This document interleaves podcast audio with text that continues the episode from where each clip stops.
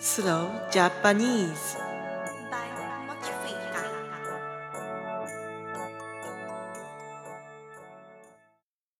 みなさん、こんにちは。あかりです。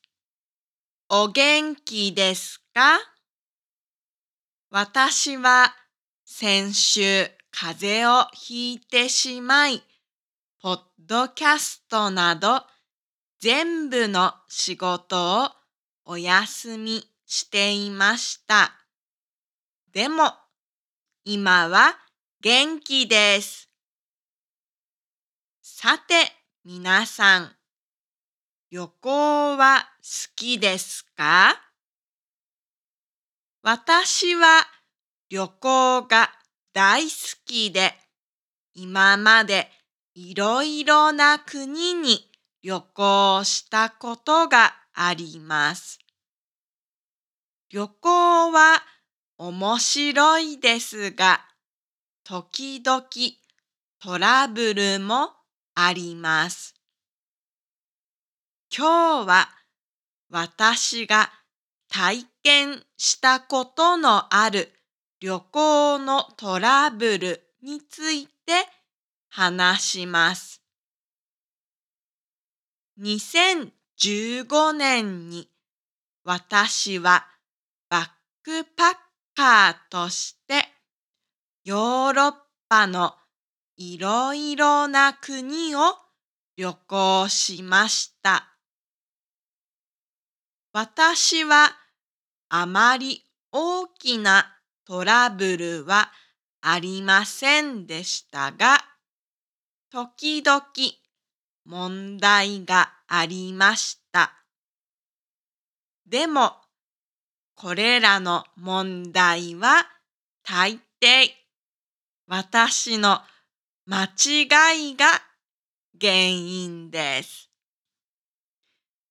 例えば、日本からイギリスに行くとき、私は飛行機の時間を間違えて、ロシアの空港で10時間くらい過ごしたことがあります。季節は夏でしたが、私は暖かいジャケットを空港にいた時に持っていなかったので、夜はとても寒かったです。何もすることがなかったので、私と同じように長い時間待たなければいけなかったオーストラリア人とずっと話していました。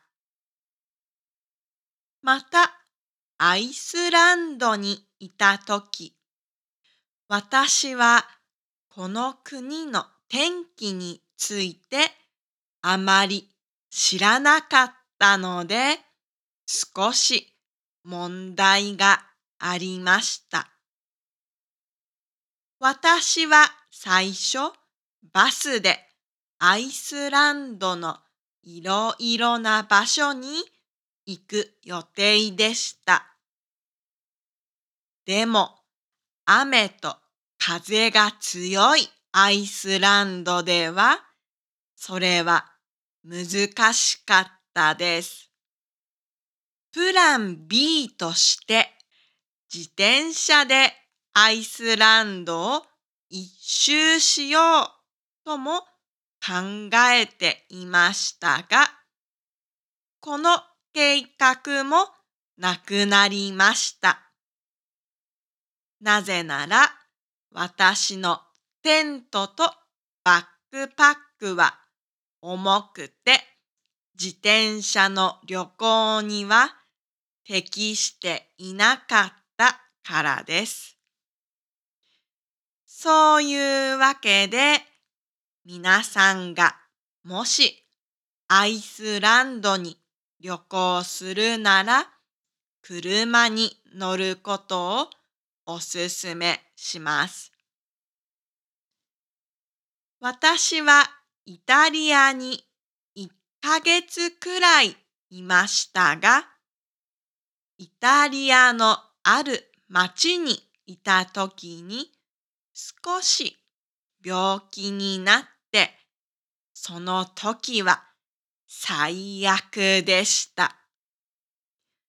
結局、ずっと家の中にいたので、町のいろいろな場所を見ることはできませんでしたが、その家に住んでいた犬と友達になりました。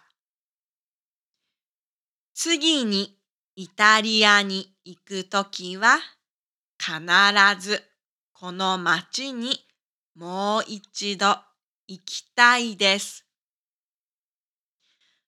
他にはあまりトラブルはありませんでした。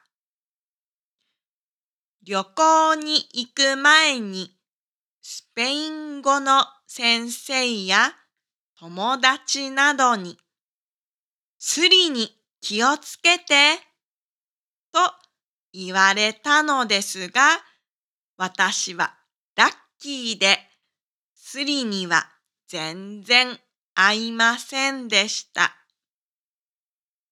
でもいろいろな国でたくさん素晴らしい人たちと会いました。今でも彼らと友達です。皆さんは旅行の時何かトラブルにあったことはありますか？それはどんなトラブルでしたか？今日も聞いてくれてありがとうございます。